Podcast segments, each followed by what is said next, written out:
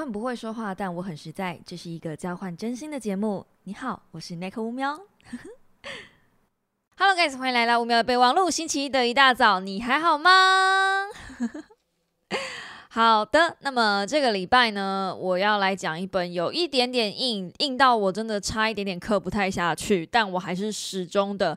哎，很死命的把它刻了。我现在目前的进度，这本书是出版社自己自荐的，就是编辑嘣嘣嘣嘣嘣的跑上来跟我讲说：“Nico Nico，你有没有想要讲这本书呢？这本书叫做《始于极限》，它是月之文化出版社的呃编辑，就是自己自荐的这样。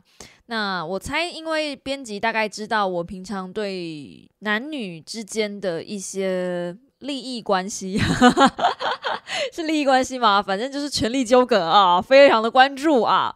嗯，我知道很多在我的频道可能对我不太熟的人会觉得 Nico 就是个女权主义者啊，但我觉得根根据我在网络上打滚的感受度来说，我觉得我比较像是平权主义者，我觉得我不太像女权主义者。就如果真的要讲女权主义者的话，应该宝妮会比较像，她还做过类似的像容貌焦虑之类的问题。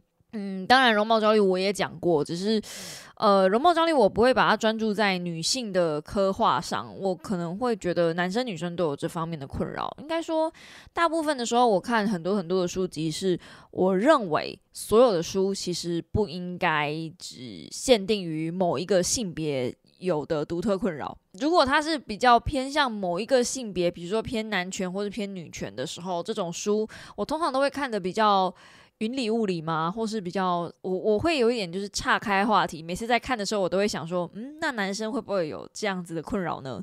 因为通常男权的书或是女权的书在写的时候，就会很 focus 自己是那一方面的受害者嘛。那《始于极限》这本书，我觉得很有趣的是，除了他的写作风格很有趣以外，我等下会介绍。然后他的呃，他也承认自己就是认为我们女生就是应该接受自己是个被害者这三个字。当你接受了，你承认了，对我就是一个受害者的时候，你才能够获得勇气。所以今天这本书呢，没错，它是一本非常非常女权的书籍。那我会希望男生也能听看看，因为说不定。嗯，你能也在这里面找到？诶，你们男生也许也会有这样子的问题。自己在看这本书的时候，其实我嗯一直很不喜欢他们把男生包装成加害者的角色。但确实，在父权社会底下，尤其是这本书是两位日本很优秀的女性作家写的，父权男性，然后日本好像可以连接很多的关键字。在开始今天介绍这本书之前呢，我想要讲一个最近。算是时事的议题，不知道大家听过没有？就是一个叫做 DJ Soda 的女孩子。然后我稍微简单讲一下，她今年她是一九八八年跟我同一年出生的，然后是一个韩国的歌手，非常非常辣。就如果辣可以变成一个实体的人物的话，那 DJ Soda 应该就是代名词之一，这样非常厉害。她是一个很有才华，然后也很。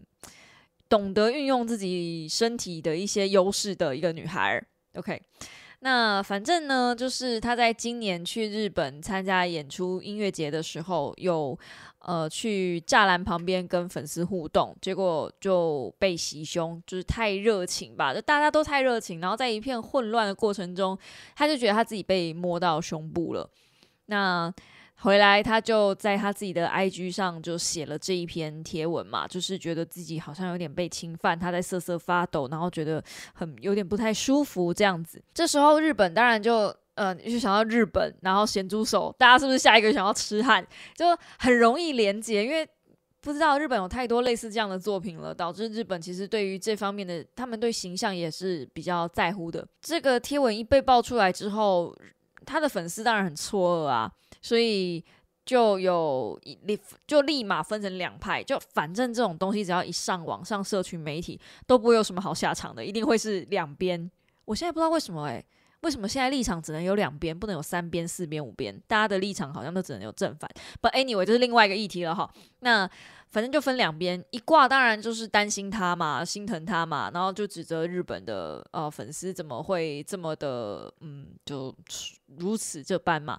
那被指责的粉丝当然会替自己捍卫立场啊，就是说，哎，你怎么会给日本贴上一个痴汉之国的标签呢？你怎么不检讨你自己的穿着呢？你那一天如果不要穿着比基尼加热裤短裙的话，是不是你就不会有这个机会？就是给人家这种暗示呢，或者你不要到呃靠近粉丝的围栏旁边嘛，你就在你的舞台上，你为什么要下去跟人家互动呢？你要跟人家互动，然后又叫人家不要摸到你之类的，呃，然后后来又被挖出来说他在泰国泼水节的时候，其实也有到围栏旁边跟粉丝互动，然后也疑似有人摸到他的胸部。那他那一天那一次就没有出事情，就是没有写任何贴文，怎么好像这次就针对？日本人呢？这样就是，那你在泰国可以吗？你在日本不行。你现在是鄙视日本人是不是？诶，这个风向突然间就转了。这个舆论一出来之后，就是哦，你是针对日本人，现在是泰国人摸你可以，日本人摸你不行。然后就被挖出各种他过去的一些形象啊，然后还有呃，就是也。穿一些慰安妇的 T 恤啊，等等的，就开始变人身攻击。我不晓得大家还记不记得，呃，或者是你们可能没有参与到，曾经我有在 IG 上分享过一个 KOL，他也是用一种比较激进的方式，希望嗯，就是性侵的被害者把把东西讲出来，就是你讲出来，你就拥有力量，然后你就可以，嗯，我不知道大家帮你出声音之类的。但事实上，你看。我觉得 DJ Soda 就是做了一个很标准的案例，他就是讲出来了。他第一次在泰国受到泼水节的时候，他可能真的被摸，然后他嗯不敢讲。那次他可能也是不舒服，但是他不敢讲。我不知道啊，我先说，我只是拿他做举例而已。好，他不敢讲，他没选择不讲话，他选择不做声音。然后第二次他遇到了，他想说，现在不是 Me Too 事件，大家都鼓吹大家讲出来吗？他讲出来了，那你觉得这个风气？现在的环境是有鼓励受害者讲出来的吗？好像没有嘛，对不对？所以当你出影片叫人家好好的站出来的时候，你是不是应该给人家一个明确的案例跟安全性的环境呢？事实上就是没有啊。事实上就是当受害者讲出来的时候，多数人还是会选择第一时间先去检讨受害者：你为什么要穿这么辣？你过去都这样子啊？你在 IG 上的行为不都这样啊？别人摸你可以，为什么我摸你不行？等等点点。这诸如此类的都可以导进我们今天要讲的这本书《始于极限》的第一个章节，叫做“情色资本”。哦，你第一个章节叫“情色资本”，你就可以知道这本书多硬了哦。这本书，这本书很好看，真的很好看。但它是，我不知道你们有没有吃过那种很有味道的法国面包，很硬。要配水，或是配饮料，或是配咖啡，才有办法把那一块面包吃下去。对我来说，始于极限就是这样子。我看个两三页，我脑袋就很昏，然后需要站起来休息一下，就喝口水，喘个气，然后再回来继续看。因为始于极限，它这本书是两个作者呃互相写的信，然后把它变成一本书的。这两位作者呢，分别是上野千鹤子跟铃木良美。对。然后上野千鹤子，她是一九四八年出生于富山县，她是东京大学的名誉教授，所以并不是个你知道一般奇，就她真的是奇女子，她不是一般人。OK，东京大学的名誉教授，她同时也是日本女性主义理论与性别研究的领袖人物，然后底下著了一大堆的书，其中一本叫做《艳女》。日本的女性嫌恶，而且她终身没有，她没有结婚哦。哇哦，那说真的就啊，很厉害，很厉害的一个人。一九四八年出生。那么另外一位作者呢，叫做铃木良美，一九八三年出生，嗯，比我大五岁，然后也是出生于东京。那厉害的是他的学经历的背景啊，应该说厉害的不是他的学经历背景，他的背景也很厉害，他也是东京大学硕士毕业。重点是，他在大学期间曾经做过酒店小姐、AV 女优、演员等等。他年轻的时候还卖过原味内裤，非常特别的一个经历。他当然也是有当过一般的工作，他曾经在二零零九年的时候担任过新闻报社的记者，但是根据书里面的说法，就是他在那个呃他的 AV 女优的这个过去的经历，让他在一般的工作没有办法很顺利的进行下去，他就决定出来写书。那因为他的这个经历，所以嗯，他第一本书叫做《AV 女优社会学》，所以他利用 AV 女优的一个身份去观察社会的立场，还有利用 AV 女优的身份来探讨女权这件事情，还有我们接下来要讲的情色资本。礼拜一的一大早，我不确定大家有没有办法听我讲这么硬的东西，但我真心觉得这一本书之所以会好看，就是我真的觉得很好看。我觉得所有女生都可以拿出来看看，男生有兴趣的话，真的也可以跟你身边的女生借一下。首先，我们先看它的目录，第一话叫情色资本，接下来不会有任何。你以为的或你认为会有色色的言论，不会，今天都不会有哈。虽然叫情色资本，虽然我们要讲的东西跟 A V 有关，但是没有，就是嗯，如果你有任何期待的话，我现在先帮你打预防针。第一个章节叫做情色资本，然后它是在讲受害者这件事情以及情色产业的事情。第二章节我们开始进入了母女，因为他选择。呃，进入 AV 女优的这个产业，所以当然会牵扯到她妈妈跟她之间的关系。呃，这整本书基本上都是铃木老师写信给上野老师，然后上野老师借由两个人的来信往来。那因为他们两个其实差蛮多的嘛，一个是一九八三年出生，一个是一九四八年出生，他们两个差将近三十三十几年。对吧？三十几岁，所以他们其实是有很大的一个年龄层的观念不同的，所以有点像是一个长辈跟晚辈的对谈。那其实哦，我自己先说，我自己每次在看铃木老师写的信，我其实有一点点看不太下去，就是这两个人的文笔风格差蛮多的。那铃木老师的写作风格，他比较像是浓汤。非常非常浓稠，然后他会解释很多的嗯细节，那可能也是因为他要写信给长辈，所以他的用词会非常谨慎，所以完全他的词汇里面没有任何一字赘词，像我就很多赘词，我就很多然后很多的很多因为很多所以，可是就是因为这些东西，所以你听我讲话的时候，你不会觉得疲惫。还是会，还是其实你们会，会的话跟我说一下嘿。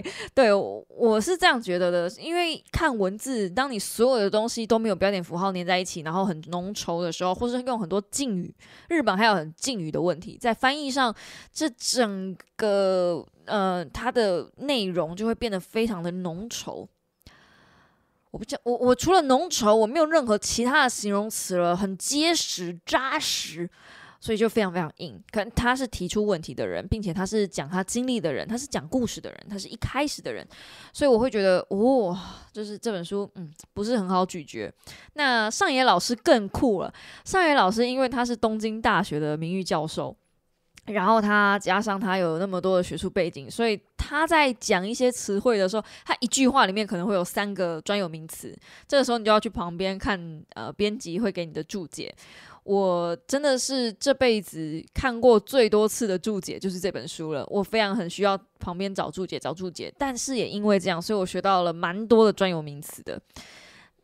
因为是来回，所以呃，铃木他那个当初他就是有过那一段 A V 的经验之后，这位老师就是上野老师，他就很好奇铃木当初是怎么跟他妈妈的交流的。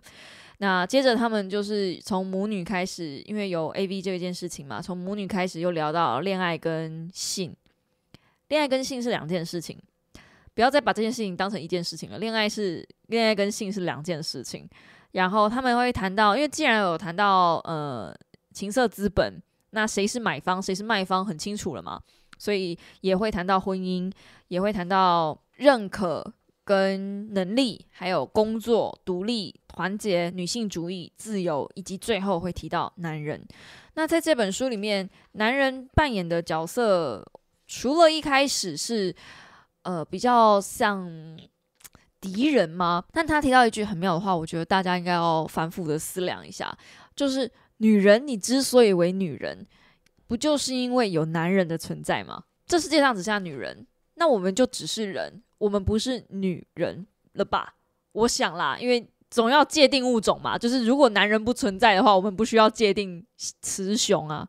反正这世界上是同样的东西，所以老师的用意我觉得很有趣，就是如果真的把男人当成敌人在看的话，那很多事情没有办法经营下去，就是关系不应该是这个样子在在聊的。所以在聊女权的时候，其实非常的复杂。嗯，然后我今天讲话的用词会非常小心，因为我知道提到女权呢，哎呀，大家那个敏感神经都起来了，对不对？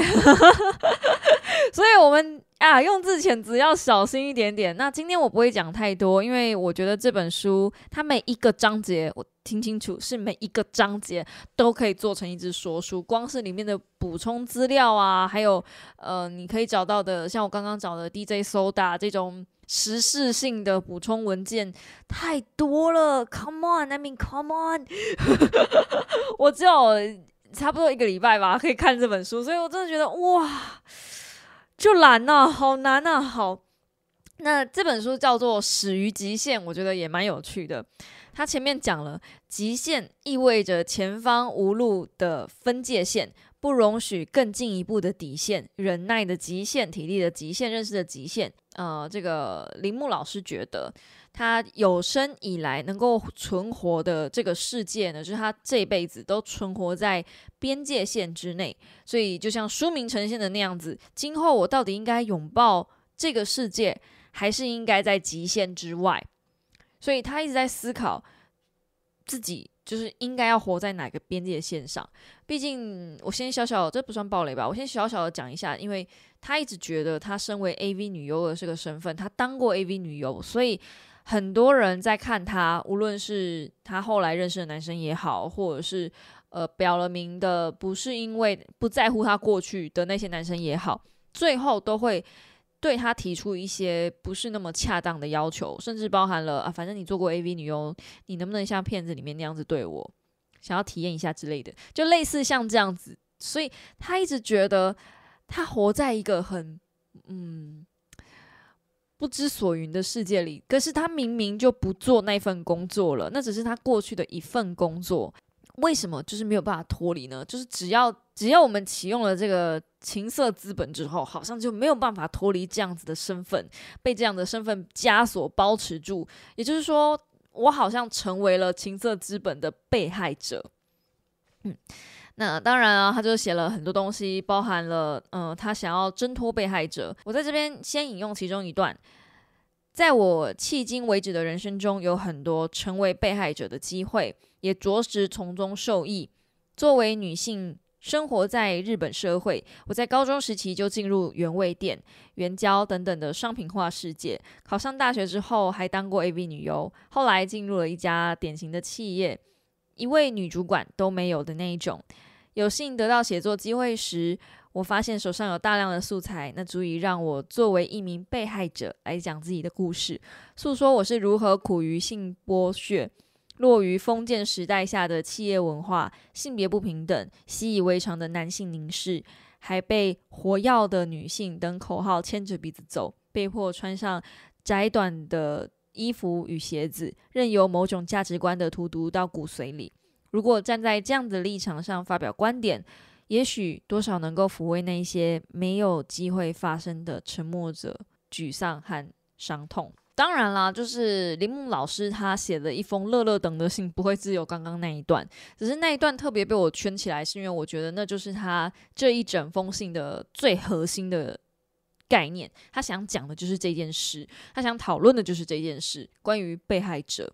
那我自己很喜欢，呃，上野老师回的这句话。他说：“说实话，我对情色资本这个概念持批评的态度。据说他是社会学家凯瑟琳哈基姆参照文化资本和社会资本而创造出来的概念。不过，我甚至认为他在社会学层面上根本站不住脚，因为资本本应该是带来利益的东西。”而且，除了经济资本、文化资本、社会资本等无形的资本，都是可以获得并且累积的。但情色资本不但不能透过努力获得，还无法累积，只能随着年龄的增长而减少。他一这样子讲的时候，我才觉得，哎，对耶。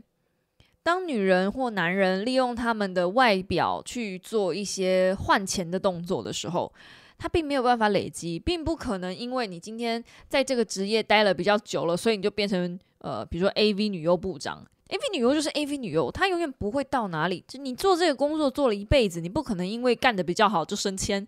哇，这句话有双面意思诶，我的意思是说。你用“情色资本”这四个字的时候，好像把它包装的比较高大上，但其实并没有。嗯，好，我们接着继续往下看。此外，这个价值还只能被单方面评估，而评估的标准完全掌握在评估者手中。换句话说，在资本的持有者对资本没有控制权的状态下，称其为资本显然是错误的。资本主义从根本上与私有产权有关。连情色资本的归属者是否拥有其所有权都令人存疑。在这种状态下，称之为资本，不过就是一种带有误导性的隐喻罢了。这个概念只是对年轻漂亮的女人更占便宜这种通俗的社会常识做了一层学术性的粉饰。讲的实在是太好了。因为我真心觉得这个东西不应该叫资本，所以我那时候看到情色资本的时候，我就觉得这个四个字怪怪的。然后他就已经把完整的把为什么我觉得这四个字怪怪了的原因讲出来，因为。年龄、外貌这些东西是会消逝的，所以大家才能趁年轻的时候尽量捞。那我觉得大家讲情色资本，也不要马上就联想到哦，AV 女优那一块去。其实不一定，包含很多的明星、model，你只要是靠外表在挣钱的，本质上都会有一点点这种味道。就算你再漂亮好了，你能掌握的东西只有人家愿不愿意给你案子，人家愿不愿意给你钱，你能不能接到 case。可是终究。他的评估方就像刚刚讲的，决定你漂亮的人，并不是你自己决定的，决定你漂亮的人是别人来决定的。那么这种这种观念就变得很奇怪啊！我接着继续往下念哦，因为这段实在太棒了，请让我容许我多念一点。年轻漂亮成了大家口中的资本，但年轻漂亮真的能够产生经济效益吗？确实，在。外表的价值成为社会学的研究对象后，有些调查结果明显表示，女美女在经济学上更占优势。选美比赛的获胜者可能也有机会找到更好的工作和结婚对象，但情色资本含义更加露骨，就他要缩限那个情色资本的定义空间了哈。好，因为支付酬劳的性交易市场已经成型了，这样一来。参与其中的女性还拥有情色资本的资本家吗？开什么玩笑！在性产业中，仍然有巨大的经济资本在发挥作用，女性不过是情色商品罢了。那自由业的性工作者呢？做自雇者，做自己的情色资本的所有兼劳动者。就能够自行决定如何决处理这种资本的吗？像是拥有高学历 IT 呃产业文化资本人一样，向市场展示自己的能力了吗？正如你自己所写的，被强行赋予，再被强行剥夺，拥有与否与本人意愿无关，那么这个东西就不能被称作为资本。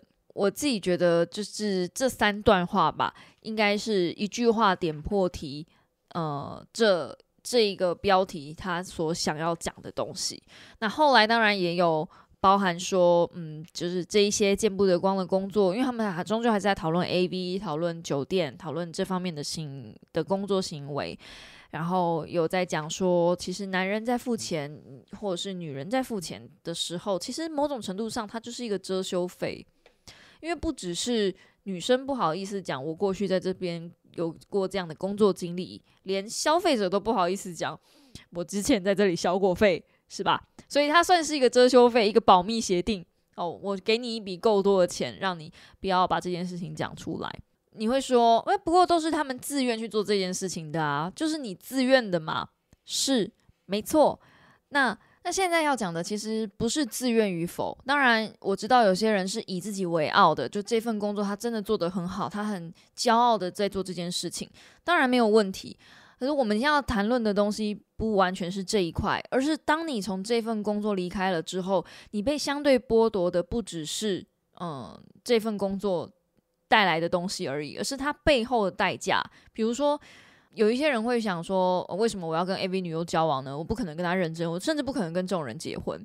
那或者是像我之前看到的新闻，呃，有些 AV 女优的小孩生下的小孩，那个在日本他们是会觉得说，哦，那他就会被霸凌啊。然后你是一个妈妈，你怎么可以这么残忍？你怎么可以那么自私？你是 AV 女优，你怎么可以那么自私，还想生小孩？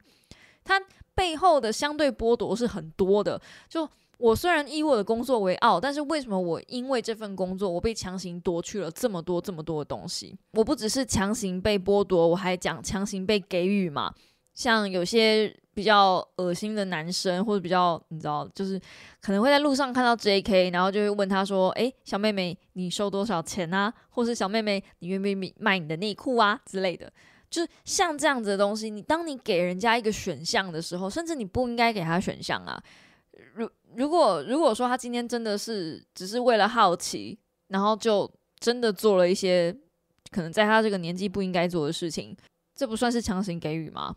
然后我知道有些人要说，哎，不过他自愿啊，不过他有享受啊，不过他很舒服啊，这个都后话了。这这不是呃，怎么讲？这这不是，终究不是他原本想要给的东西，原本想要经营的东西，是因为你给了他这个选项。当你给了他这个选项，当你问出这句话的时候，这个女生就从一个人变成一个商品了。这从这一刻开始，这个女生她就失去了女生这个身份了，还不够恶心吗？所以上野老师最后他讲，任何试图用金钱、权力或暴力摆布女人的男人，都是不折不扣的阴沟。应该是蛮强烈的一个词了。然后他对铃木老师说。过三十岁的你对这一代更年轻、聪慧的女性发表了看法。你说，她们真正渴望的是被赋予被害者之名。我觉得把被赋予改成自称会更准确一点，而且希望大家不要误会了。自称被害者并不是软弱的表现，而是强大的证明。你也说了，那是一种不畏惧被当成被害者的态度。想象一下，伊藤失之女性说出“我是性暴力的被害者”，需要多大的勇气？不愿被称为被害者，无法忍受自己是弱者，这种心态叫做恐弱。这是精英女性经常陷入的一种心态，和恐同一样。恐弱也是因为自己身上有部分的软弱，所以才特别。激烈的进行审判和排斥，对于软弱出现强烈的厌恶感，厌恶慰安妇和右翼女性就有这种思维，他们不能接受女人摆出被害者的姿态，觉得我和他们不一样，我不是弱者。而对男人来说，没有比这样的女人更好对付了。我很清楚这些心理层面的微妙之处，因为曾经的我就是一名厌女的精英女性。那我觉得这个东西要讲到蛮多蛮多层面的，但是其实我们现在讲到女权这么，嗯，会有点抗拒感，就是因为女权其实也被上纲到一个奇怪的地方去，甚至有一派女权主义者其实非常讨厌女性，最讨厌女人的就是女人了。其实不是男人，就后来觉得很奇妙，女权主义居然是要对付女人，而不是对付男人，或对付。我们自己或对付这个社会，不是女权主义，就是要先搞定我们自己内部的问题。因为女生其实很容易去为难女生。我不晓得大家有没有发现，其实很多时候男人对女人的要求没有那么高，很多男生的对于女性的外在其实没有那么高。女生会 care，呃，自己长得好不好看，自己大腿什么的，或是脸怎么的。很多时候，那些批评都是来自于同样的女性。像我自己，其实有意识到我自己是个很丑的人，是来自于我妈的批评，而不是其他人的批评。以前啦，以前她是会打电话告诉我说：“你今天的妆化的很丑。”就在我上片的第一天，她可能就会马上立刻打电话给我说：“你那个妆化太丑了，我没办法看你的影片。”这平常是在聊天室，顶多是留言区，我还可以屏蔽。那我们屏蔽自己的妈妈吗？不行嘛，所以。我真的觉得所有的女，所有的要求都是来自于女性。女性没有办法包容自己，那我们现在讲恐弱这个心态也是，就是我在这本书上看到的，我才意识到说，哦，对耶，恐弱，恐弱就是你在社群里面，你可能会看到有一些人会鼓鼓励大家讲出来。那 Me Too 的时候，什么鼓励大家讲出来，然后你不讲出来，他就好像你天理不容一样，然后就觉得哦，你怎么可以这样子？要逼迫你讲出来的那一挂人，其实就是恐弱，他害怕。受害者这件事情在他的生命中出现，甚至在他的视野范围出现。他觉得你不应该把自己包装成受害者，你要站起来替自己发声。可是作为一个受害者又怎么样呢？我觉得这时候可以再推荐另外一本书，叫《反脆弱》，因为我比较看比较多类似像这样的东西。我觉得反脆弱可能大家也比较讲反脆弱，可能大家就比较明白我想讲的是什么意思。你去包容自己的缺点，并且承认自己的缺点，你这个缺点就不会是缺点。我之前看到另外一部叫做《呃歌喉战》的电影，然后里面有一个非常非常胖的女生，就叫胖咪，然后她就告诉大家说：“你们就我就叫胖咪，而且我就是个胖子，他真的很胖，真的很胖。他说我就是个胖子，我就是个胖咪，对我这样子，你们就不能在私底下叫我个死胖子什么的，因为他就知道私底下大家会嘲笑他，所以他用一种很 bad ass 很。”自骄傲的方式在形容自己的身材，这不是我的缺点，这是我的优点，所以你们不能嘲笑他，因为这是我的个人特色。讲到 Me Too 哦，稍微聊一下好了。其实我没有很鼓励大家讲出来，或是不讲出来。我觉得我的心态一直都是处于那个你想讲就讲啊，如果你想讲，我会在这里陪你，我会把你这个听完这种心态。因为我自己，我自己也不是什么经历一些比较光彩的事情，我也不觉得我有生之年会。到处再去跟别人讲这件事情，我觉得没有必要。可是我也没有办法坦然面对他。可以，我可以坦然面对他。就是我想起这件事情的时候，我不会再哭了，我不会再觉得那是我的伤痕了。可是我也没有必要昭告天下。我不认为昭告天下这件事情是我需要去做的。那你有可能会说，诶，可是你这样就让那个加害者逃离魔掌啦，逃离法律制裁啦，逃离什么什么啦，可能会让下一个受害者再受伤啊，等等的。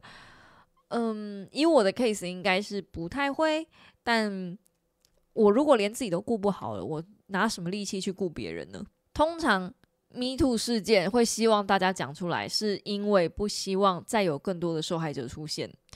可是有没有想过，这个受害者，你要求他讲出来，这个受害者可能他的伤还没有痊愈呢？所以我觉得承认自己是个受害者，没有什么太大的问题。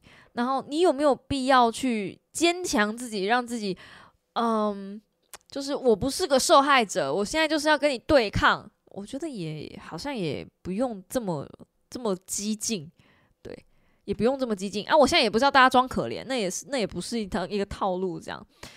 呃，简而言之，我自己没有很认同老师的这一卦。因为他虽然说你可以认同你自己的受害者姿态，但他还是鼓吹大家讲出来的。那我的心态，我觉得我会是呃照顾好现在还在受伤的人，所以我的立场是比较像是你想讲就讲，你想讲的时候我会在这里听，然后我也只能听，对我也只能听，然后我会有劝你赶快报警。如果你真的想找个人讲的话，其实警察是你最好的倾诉对象。那不可否认，我觉得我的心态比较像是老师所讲的犬儒主义。犬儒主义就是，诶，我这边要看一下大抄哈。犬儒主义就是指人们对于社会上或某些具体方面的预期与实际感受不符，而产生了失望与不满，但对此不进行任何积极的对抗，甚至会纵容的一种消极态度。诶，我不否认，我有可能会是这样子的消极态度在面对 Me Too 的事情。嗯，我不否认，对，但我自己认为，呃，有一些时候，有些大环境。我改变不了的话，我至少要先救好我自己。对我这方面蛮自私的，这样我觉得能够先顾好自己的心情是比较重要的。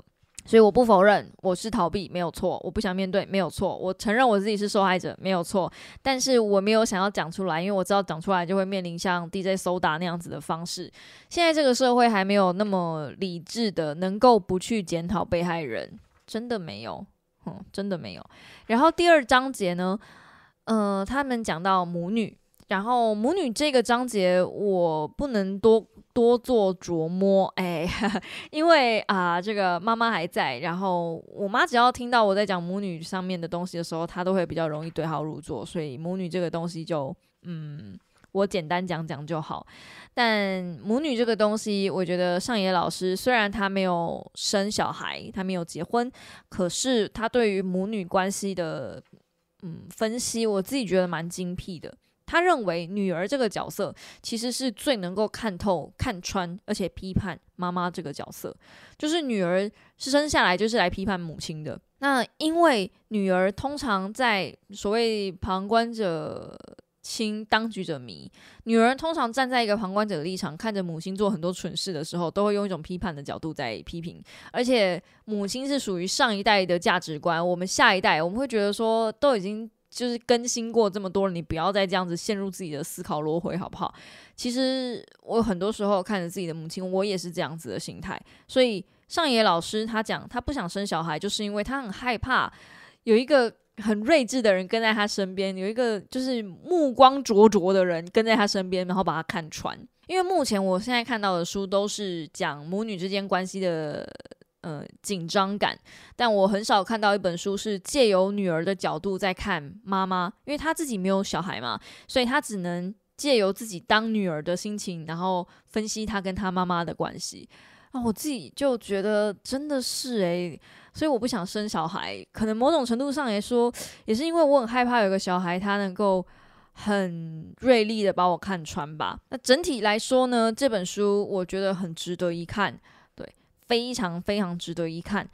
然后它值得一看的程度是那种，我真心觉得你看一个章节之后，你就真的可以找人来讨论。然后它是一个没有正确对错，并且是两个很厉害、很优秀当代的两位大师在做对谈。借由一问一答的方式来缓缓阐述所谓的女性主义应该会是什么样子，真的不是那些女权自助餐你们所想到的那样。我觉得女性主义被现在很多的活动跟很多的荒谬的行为被扭曲，很可惜。对，不免俗的，我就觉得，因为父权主义就没有什么好说的嘛。父权主义已经当权这么久了，现在有女权出来抗衡，那我直接觉得就只是抗衡而已。甚至现在这个社会上，你说还有没有那一些嗯相对比较不公平的事情发生？还是有啊。就几年前我才呃离开办公室的时候，我们那时候的办公室文化也还是就是。会有一些老板或主管就是不喜欢用女孩子，因为女孩子就是可能会有结婚，可能会有生小孩这样子的毛病毛病吗？或者问题发生，他可能就会请产假。那产假这个东西又是呃社会法律规定一定要给的，那对于公司来说这就是血淋淋的亏损，这没有办法。这这个这都是呃这都是摆在线上，然后想讲不敢讲。的实际发生的事情，很多人都会说有法律保障啦，女生应该还是平权啦。现在谁敢捧？现在谁敢瞧不起女孩子啊？是不是？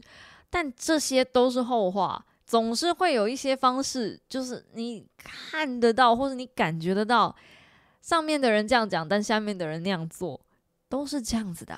我记得那一天，我在我的社群上发说，嗯，如果追逐梦想。就是要三十岁以前，三十岁以后真的很难找到工作，很难找到你想要的那个工作。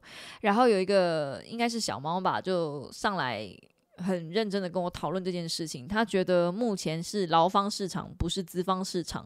他觉得找工作并没有那么的难，只是看你自己想要什么样的工作。那我觉得这个小猫呢，它是搞错我的用意了，因为我一开始的点题是梦想。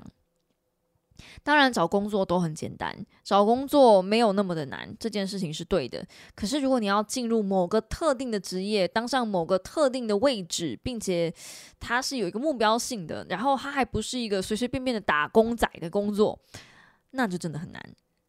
年纪越大越难。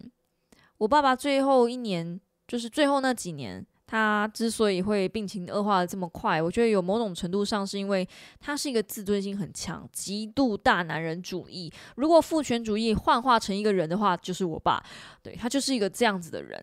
他是那种会去餐厅，然后要求呃主管、要求员工、要求服务生帮他去隔壁餐厅买一个他想吃的东西，然后愿意多付他几百块跑路费，这样子的人，就是跟他出去吃饭，每次都要冒着很大的风险，因为很怕他又做出什么丢人现眼的事情，类似像这样，就就就丢人现眼嘛。我好像不能这样你自己的爸爸，但反正啦，就是嗯，非常的父权的一个人，非常非常大男人主义的一个人。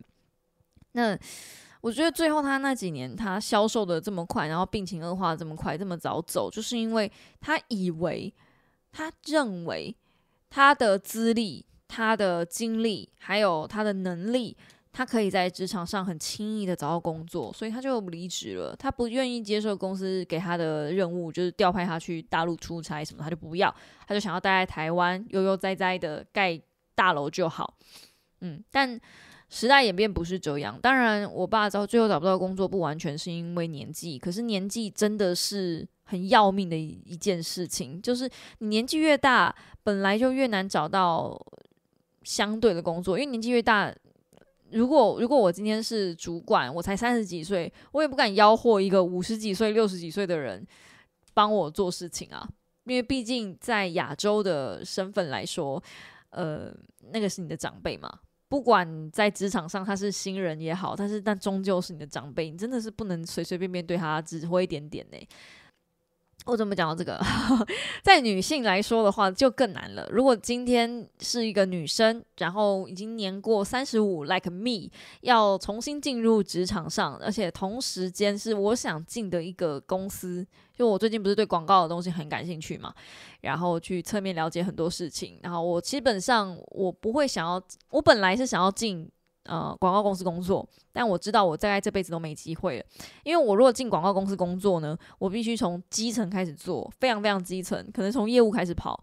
那我比别人的就是二十几岁、十几岁那种刚大学出来或是刚研究所出来的毕业生呢，我少了人脉。他们认识的人脉可能都在他们，比如说他们的同学可能都在其他家的公司里面工作，所以他们的人脉就很广。我一来不是这个科系毕业的，我不是没有这方面的人脉；二来我年纪比较大了，就是主管可能都年纪比我小，在这种状态下是认真没有办法追梦的。对我只是想讲这件事情，嗯，那再加上我是女生。可能会有生小孩的疑虑哦，种诸如此类种种点点，我才会跟大家讲说，真的啦，你们如果哈有梦想要追梦哈，趁年轻，这句话真的不是鸡汤文诶，是过来人，因为年纪已经过了，血淋淋的在这里告诉你，有一些时候，如果你想做某一些事情，那个事情如果是牵扯到职业的，去做，赶快去做，不然就没有办法做了。我现在说的是牵扯职业哦。如果你今天是想要当 DJ 收打，还有机会，无论什么年纪都有机会哦。像那个蔡依林的那支 MV 嘛，老阿妈在那边学 DJ 啊，其实那个都是还你都可以的。除非你今天是想要当某个特定职业，like 呃广告公司的某一个员工，那。就会比较难，或者是像以我来说，可能想要当艺术家也会比较难，因为在台湾当艺术家，好像要三十还是三十五岁之前，你要先拿下三个地区的首奖，才有机会被画廊看到。我记得好像是大学毕业就要先拿到一个奖了。那时候大学呃在写一些就是毕业报告的时候，老师那时候有很认真的跟我讲，就是如果你想要真的想当全职艺术家的话，那呃你要先去投就是。各大地区的奖项，然后想办法在大学或是研究所，顶多让你延到研究所。研究所毕业之前，一定要先拿到一个奖，有一点难啦。在我那个年代，我不知道现在怎么样，但我在我那个年代是有一点小难的事情。可是我们班那时候大学就真的有人拿到高雄奖，然后同一套作品，他又拿去台北拿台北奖，就是复制贴上，嗯。所以，这要怎么讲呢？有些东西真的是缘分，也是天赋，也是才华，然后看运气。好，扯远了。最后跟大家推荐一下这本书《始于极限：跨越社会习以为常的边界，当代女性如何活出想要的人生》。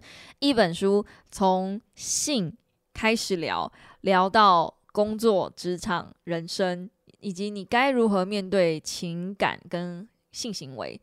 还有跟男人之间的关系，我真心觉得，就是女孩们，如果你不会害怕太艰涩的文字，那这本书真的可以找来看一下，也不会到非常难啦。就反正旁边有注解嘛，就是他要需要多一点耐心往下看而已。好啦，那今天的五秒备忘录就到这边告一个段落啦。希望下个礼拜不会严肃成这个样子。我觉得这一集的干货干到哈，都 那个那个档案感觉要碰一下就碎掉，有没有像饼干一样？希望还是能够带给大家一个相对没有那么严肃的早晨啦。还是我已经失败了？我保证下一集我们轻松一点好吗？我保证，我保证。那么我们就下一支五秒的备忘录时间再见，大家早安，拜拜呀。